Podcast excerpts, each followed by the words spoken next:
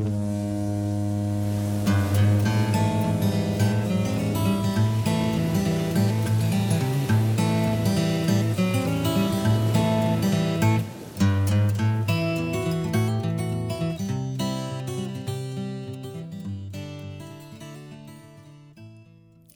herzlich willkommen wieder hier im Net Nuggets Podcast mit mir, Jasmin. Und in der letzten Folge 007 hatten wir ja gestartet mit dem Thema Verhandlung.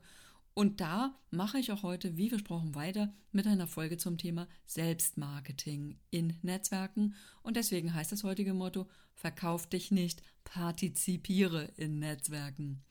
Denn sehr oft werde ich in Coachings gefragt, wie jemand denn am besten die eigene Sichtbarkeit in Netzwerken herstellt, ohne sich zu verkaufen. Also ich muss ganz ehrlich gestehen, das befremdet mich stets ein wenig, dieser Nachschub, sich nicht verkaufen zu wollen. Da frage ich dann ganz gerne nach, bei wem und wo kaufst du denn am liebsten ein? Denn davon kann ich ja ausgehen, jeder und jede kauft irgendwo ein. Dann bitte ich mir drei Substantive bzw. drei Adjektive zu nennen, mit denen die konkreten Geschäfte, Verkäufer, Verkäuferin zum Beispiel am besten zu beschreiben wären, wenn mir mein Gegenüber eine Empfehlung aussprechen sollte. Die drei am häufigsten genannten Werte sind Seriosität, Umweltverträglichkeit und Kosten-Nutzen-Verhältnis. Ja, in verschiedenen Mischungen und ehrlich gesagt ist das wenig erstaunlich. Wenn ich dann zur Ausgangsfrage zurückkehre, wie denn jemand seine oder ihre eigene Sichtbarkeit verbessern kann, dann bitte ich eigentlich nur noch den kleinen Transfer zu leisten.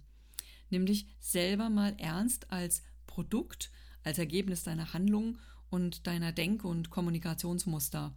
Denn wenn du dich nicht von dir überzeugt äh, zeigst, warum sollte es dann jemand anders sein, äh, überzeugt von deinem Produkt und von dir? Mein Kollege, der Erik Rossbander, der ja bei uns die Stage Coachings durchführt, der bringt als Regisseur und Schauspieler der Bremer Shakespeare Company auch eine sehr wirkungsvolle, starke und kraftvolle Übung für die Optimierung zur Selbstpräsentation ein. Da beginnt er nämlich manchmal mit einem weißen Blatt Papier, in dessen Mitte du dann schreibst, ich bin meine eigene Kreatur. Ja, und in die vier Ecken wird dann assoziativ weitergearbeitet. Ja, da geht dann aber ganz schön oft was los. Ja, also man kann auch Menschen nicht mit Produkten vergleichen, kommt ganz oft, oder eine Kreatur, das will ich schon gar nicht sein.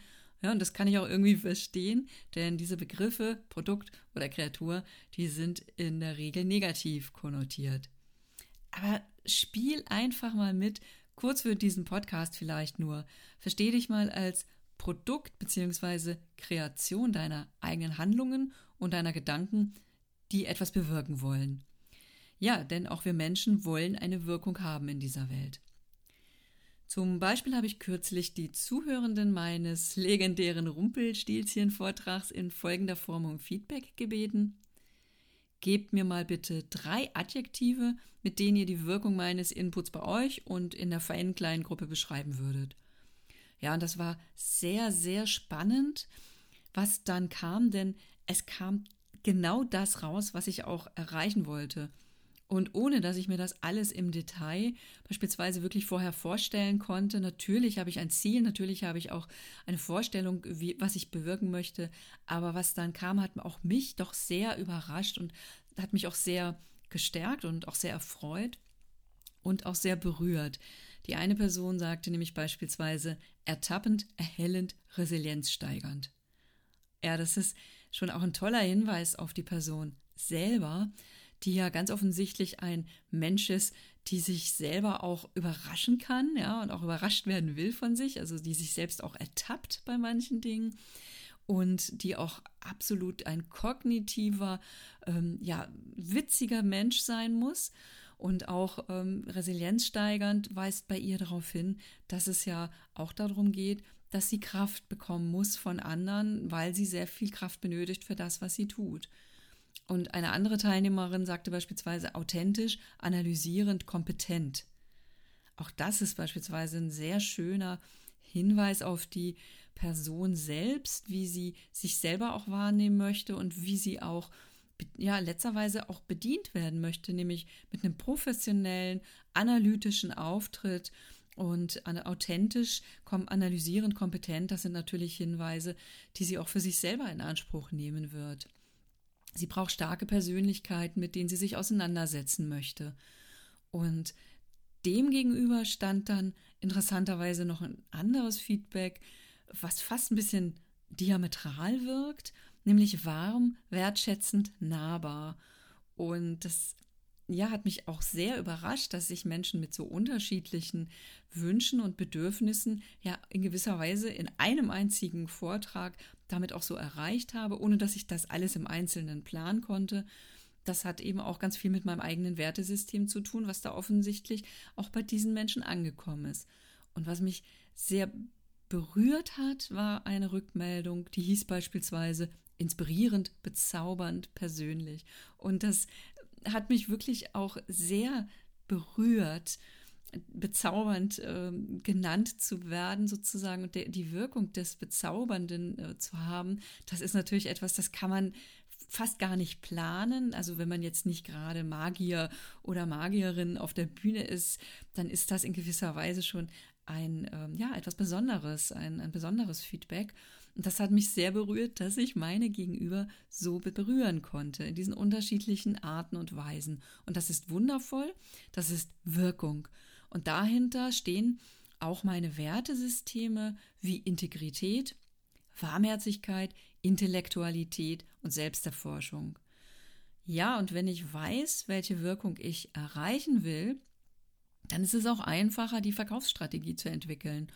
Und das gilt natürlich für dich genauso, wenn du weißt, was du erreichen möchtest und was du bewirken möchtest, dann wird es für dich auch leichter sein zu überlegen, was sind denn eigentlich die Strategien der Selbstpräsentation in Netzwerken, um diese Wirkung auch zu erzeugen.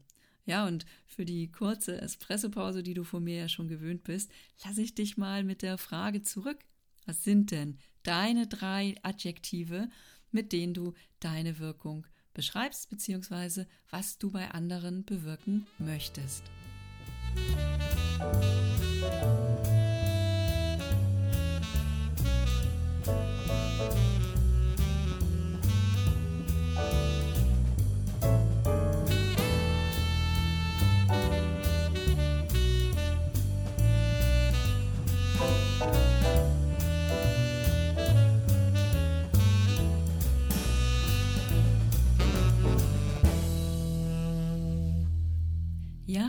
nochmal zurück zur Selbstvermarktung in Netzwerken. Ich habe ja im ersten Teil ganz klein bisschen über mich erzählt und wie ich das wahrnehme.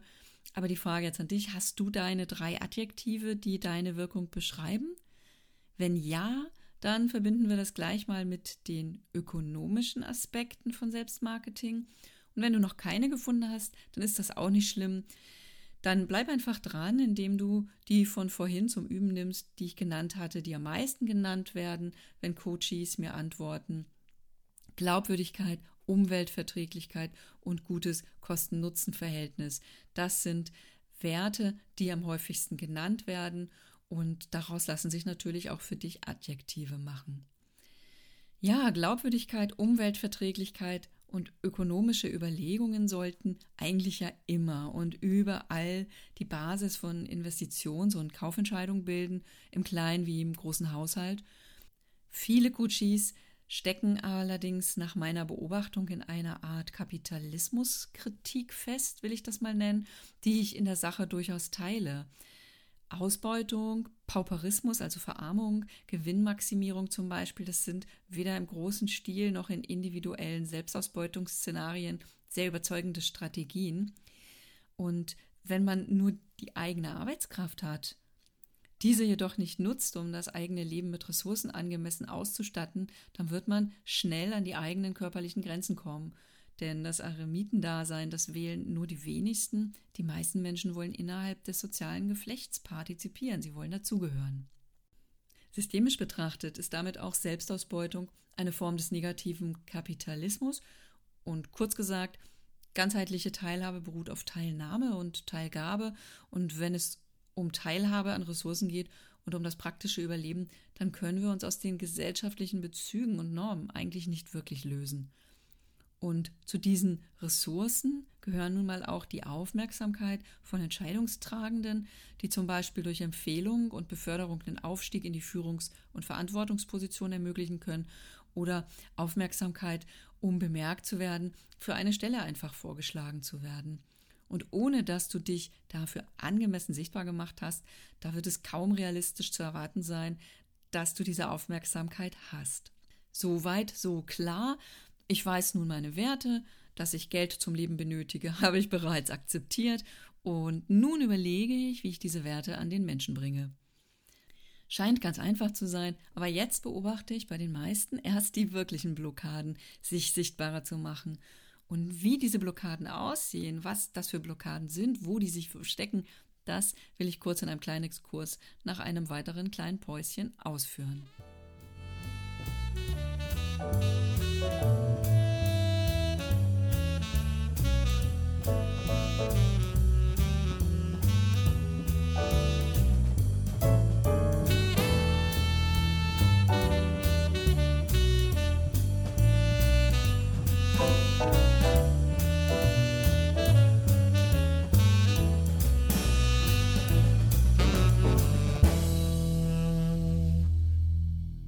Es gibt eindeutig gesellschaftliche Normen, wofür Frauen kämpfen dürfen und was ihnen nicht zusteht. Das gilt spiegelbildlich natürlich auch für die Männer, aber ich bleibe mal, um auch konkret werden zu können, bei den Frauen. Wenn es um Ressourcen für den eigenen Nachwuchs zum Beispiel in Schule oder Kita geht, dann funktioniert Verteidigungs- und Kampffähigkeit in der Regel auch bei Frauen. Da wird im wahrsten Sinne des Wortes um die besten Plätze gefochten, alles an Netzwerk aktiviert, was geht und Ressourcen so weit wie möglich locker gemacht.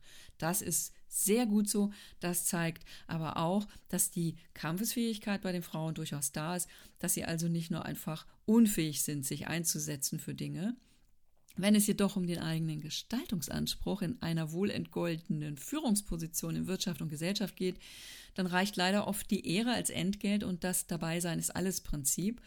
Da höre ich sehr oft Sätze wie, ja, ums Geld, also geht's mir ja nicht. Also ich, ich will etwas Gutes tun und etwas mit Sinn. Mit dieser Formulierung ums Geld geht es mir ja nicht. Ich will etwas Gutes und etwas mit Sinn tun. Da werden sehr viele strukturelle Annahmen in Netzwerken am Arbeitsmarkt wahrnehmbar. Die drei Annahmen, die Coaches in der gemeinsamen Arbeit am häufigsten identifizieren und überwinden müssen, die nehme ich hier mal kurz für dich aufs Korn.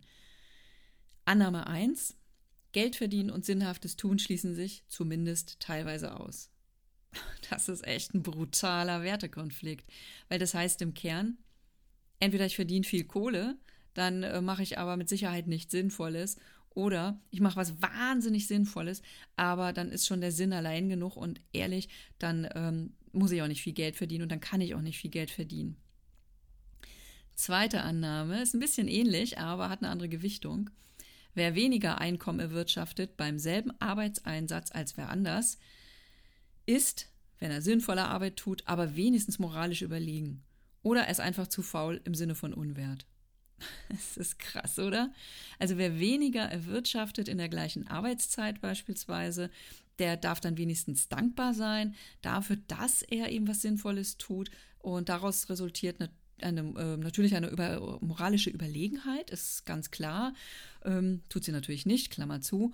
Ähm, beziehungsweise die Person ist einfach zu faul gewesen, um in der gleichen Zeit das Gleiche zu leisten. Und deswegen ist es auch in Ordnung, wenn sie Müßiggang schiebt. Krass, oder? Ja, und das ist eine klasse Idealismusfalle, die, wenn man sie ernst nimmt, natürlich auch schützt vor Verantwortungsübernahme, die Strukturen auch weiterentwickeln zu können und zu müssen. Denn das heißt, egal ähm, was ich tue, ich kann ja sowieso nichts verändern, dann bin ich wenigstens moralisch überlegen oder ich tue weniger als die anderen. Naja, dann ähm, finde ich mich halt ab mit dem, wie es ist. Und Annahme 3, die ist auch wirklich klasse. Gerechtigkeit und echte Solidarität gibt es in dieser Welt sowieso nicht und jeder und jede muss einfach zusehen, wo sie und er bleibt.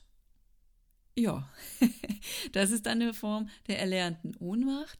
ähm, dass man sehr wahrscheinlich auch schon ganz oft erlebt hat, dass man eben alleine dagestanden hat und wie wir es beispielsweise eben in vielen Fällen auch beobachten, dass es ja tatsächlich so ist, dass wenn jemand für die Gerechtigkeit kämpft, ähm, alle anderen äh, ganz still werden und man allein auf weiter Flur ist. Also lernt unter Umständen so ein Mensch ganz schnell die Klappe zu halten und zu gucken, ja, wie man selber vorankommt. In der Regel kann ich aus meiner derweil 20-jährigen Coaching-Erfahrung und auch dem Empowerment von Menschen sagen, dass alle drei Annahmen irgendwie miteinander verbunden werden und ein sehr stabiles, teilweise schwer zu durchdringendes Konstrukt, in gewisser Weise ein Gedankennetzwerk sich bildet, um das Ich, also das Selbst, ja, in der Regel vor Wutausbrüchen zu schützen und auch vor Verzweiflungsüberflutung ich habe in meinem Rumpelstilzchen-Vortrag das gerade auch wieder diskutieren können und wieder thematisieren können, denn es macht einfach stinke wütend, wenn man die Arbeit macht und dann am Ende aber den Lohn nicht bekommt.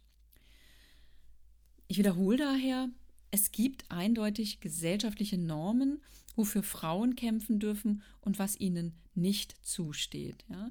Wofür Frauen Lob und Unterstützung bekommen und auch Schützenhilfe und Solidarität und wofür sie dann aber den Regeln der freien Wildbahn ausgesetzt bleiben und zum Beispiel im Falle sexualisierter Neidattacken oder auch Bodyshamings zu hören bekommen, naja, sorry, aber du wolltest doch sichtbar sein. Ja, so ist das halt, da musst du jetzt mit umgehen, so ist das, wenn man sich zeigt. Ich sage schon mal ganz klar an dieser Stelle, nein, so ist das bitte nicht. Und ich will auch gleich nochmal nach einer kurzen Pause sagen, was man dagegen tun kann. Musik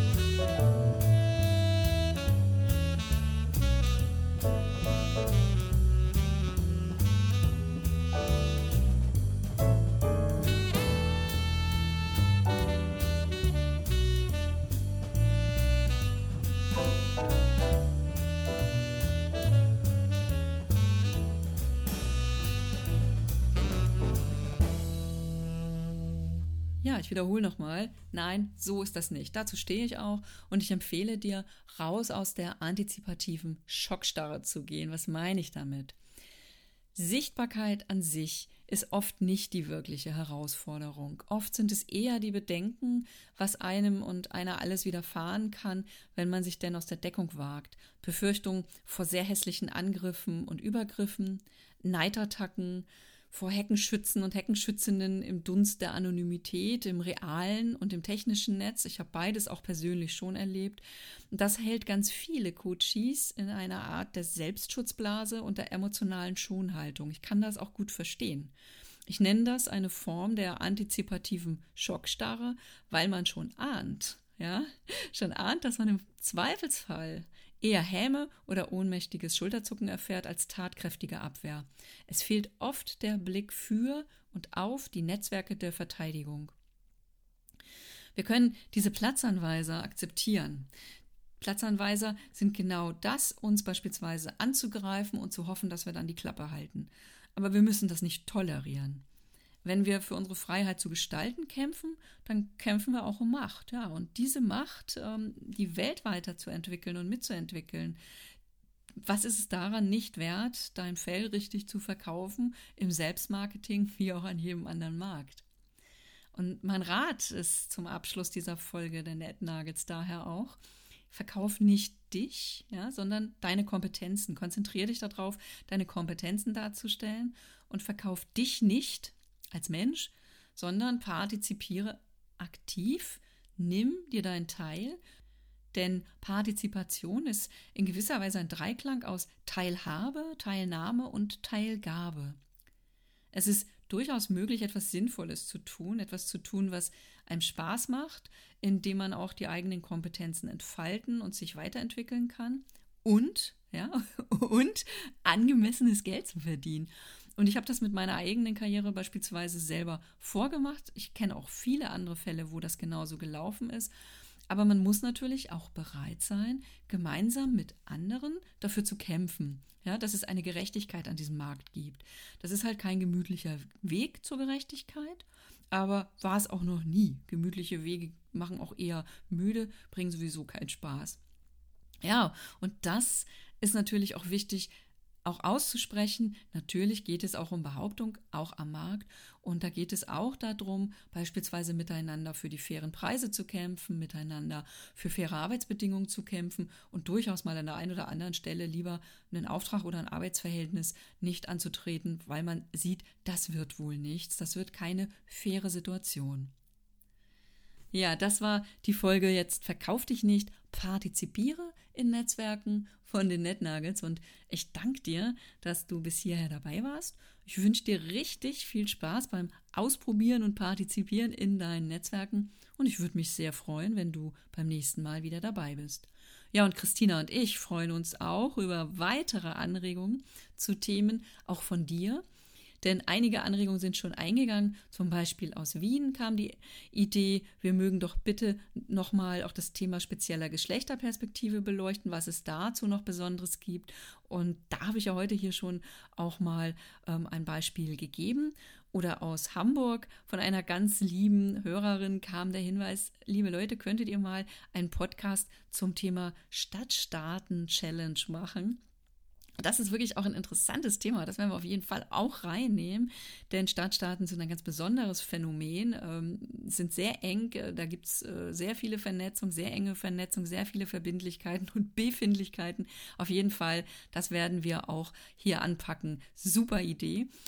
Aber worüber möchtest du denn mal was hören? Schreib uns das gerne, denn nur so können wir für dich die spannendsten Nuggets hier auch schürfen.